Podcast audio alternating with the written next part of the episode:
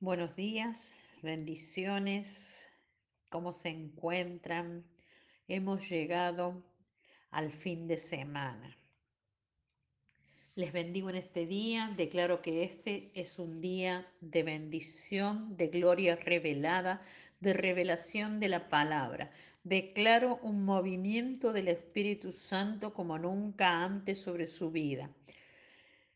Acompáñeme a presentar este día delante del Señor.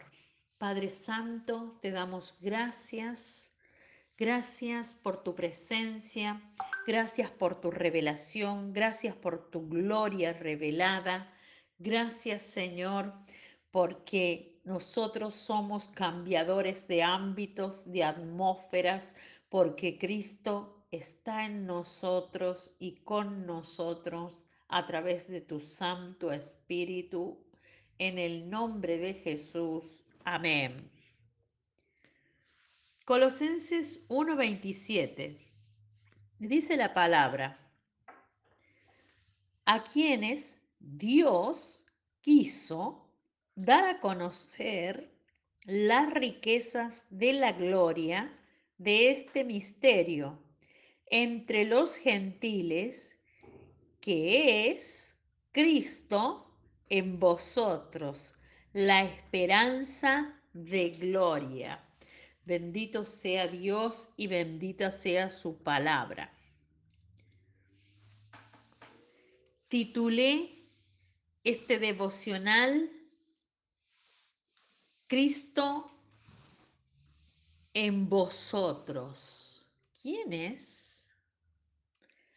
Hace más de dos mil años, para ser más precisa, una gran multitud se agolpó en torno a la persona de Jesús en busca de un milagro divino.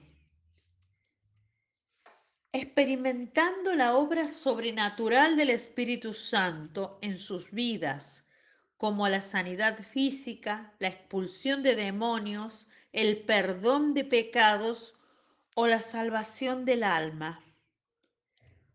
Hasta el día de hoy, estos milagros siguen operando en nuestra vida.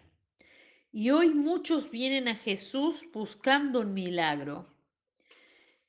¿Y cómo se explica que algunos hayan recibido la sanidad de sus dolencias mientras que otros no recibieron nada? Quizás esto tenga que ver con el reconocimiento de quién es Jesús, el reconocimiento que la gente le otorgaba a Jesús y la obra sobrenatural del Espíritu Santo.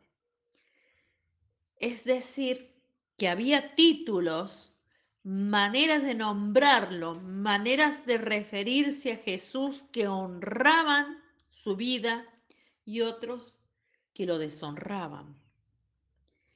¿Qué es honra? Kabat significa apreciar por lo importante que es. El idioma griego, que es time, se le añade la idea de algo muy pesado y valioso, como el oro. Y en la cultura oriental, la manera que se exterioriza la honra es a través del título. Es decir, cómo se llama a la persona. Bendito sea Dios y bendita sea su palabra. Entonces, al pedir una mujer por su hija endemoniada, la mujer cananea, honró a Jesús reconociéndole como su Señor. Mateos 15, 22, 25 y 27 en varias ocasiones, y para ser precisa, tres ocasiones en que lo llamó Señor.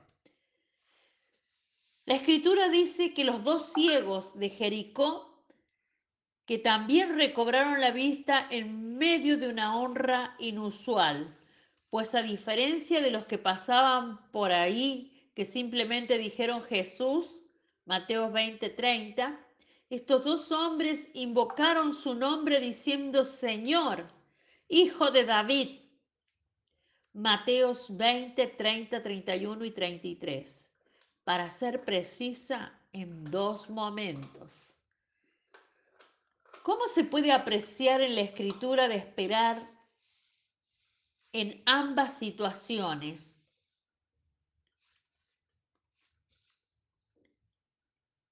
Estos ciegos recibieron sanidad para la gloria de Dios.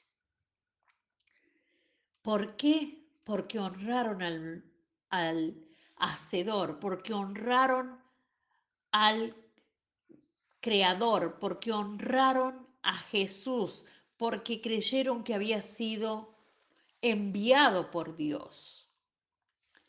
Por el contrario, vemos la escritura bíblica en Marcos 6:5 y no pudo hacer allí ningún milagro, salvo que sanó a unos pocos enfermos poniendo sobre ellos las manos. Nosotros sabemos que Jesús imponía sus manos y salía de él poder. Hay una clara evidencia de deshonra en la sinagoga de Nazaret, a donde los enfermos no pudieron ser sanados por la incredulidad, porque los nazarenos opinaban con incredulidad que Jesús era un simple carpintero. Marcos 6.3 el hijo del carpintero, Mateo 13:55. El hijo de José, Lucas 4:22. Nosotros somos hoy testigos de la revelación de la honra y lo que ella conlleva en lo espiritual. Amado, si usted no entiende algo con respecto a la honra, ore, pida sabiduría, y el Señor que es bueno le va a revelar. No sea como aquellos que perdieron los milagros de Jesús por causa de la deshonra. Si queremos conocer las riquezas de la gloria que es Cristo en nosotros, es esencialmente importante cómo lo llamamos, la forma en que lo reconocemos y qué título ocupa en nuestra vida cuando nos acercamos a Él. No es lo mismo cuando doblamos nuestras rodillas en su presencia y surgimos en adoración y declaramos, Dios mío, Señor mío, como Juan 20, 28 que buscar a alguien que tenga a Jesús como su centro para que nos cuente cómo es Él y todos los milagros, paz y esperanza que esta persona recibe. De tu enfoque de las cosas de arriba y tu fe en la palabra depende en tu eternidad. O, como mínimo, ser partícipe de un acontecimiento sobrenatural. Hoy quiero instarles, honren a Jesús, así como muchos lo han hecho a través de millones de años, de miles de años, y vienen haciéndolo por años. Declaremos quién es Él para nuestra vida y veremos las riquezas en gloria a través de un gran movimiento en el de repente de Dios, a través del Espíritu Santo a nuestro alrededor. Crea, porque la esperanza de gloria se manifiesta en nosotros. Nuestra oración a Dios. Padre Celestial, te alabamos y glorificamos en este día recibimos la revelación de quién es Cristo en nosotros y somos conmovidos por la esperanza de gloria y recibimos todo lo que nos falta conforme a tus riquezas en gloria. Hoy recibimos a Cristo y con Él la vida plena en nuestro interior. Amén.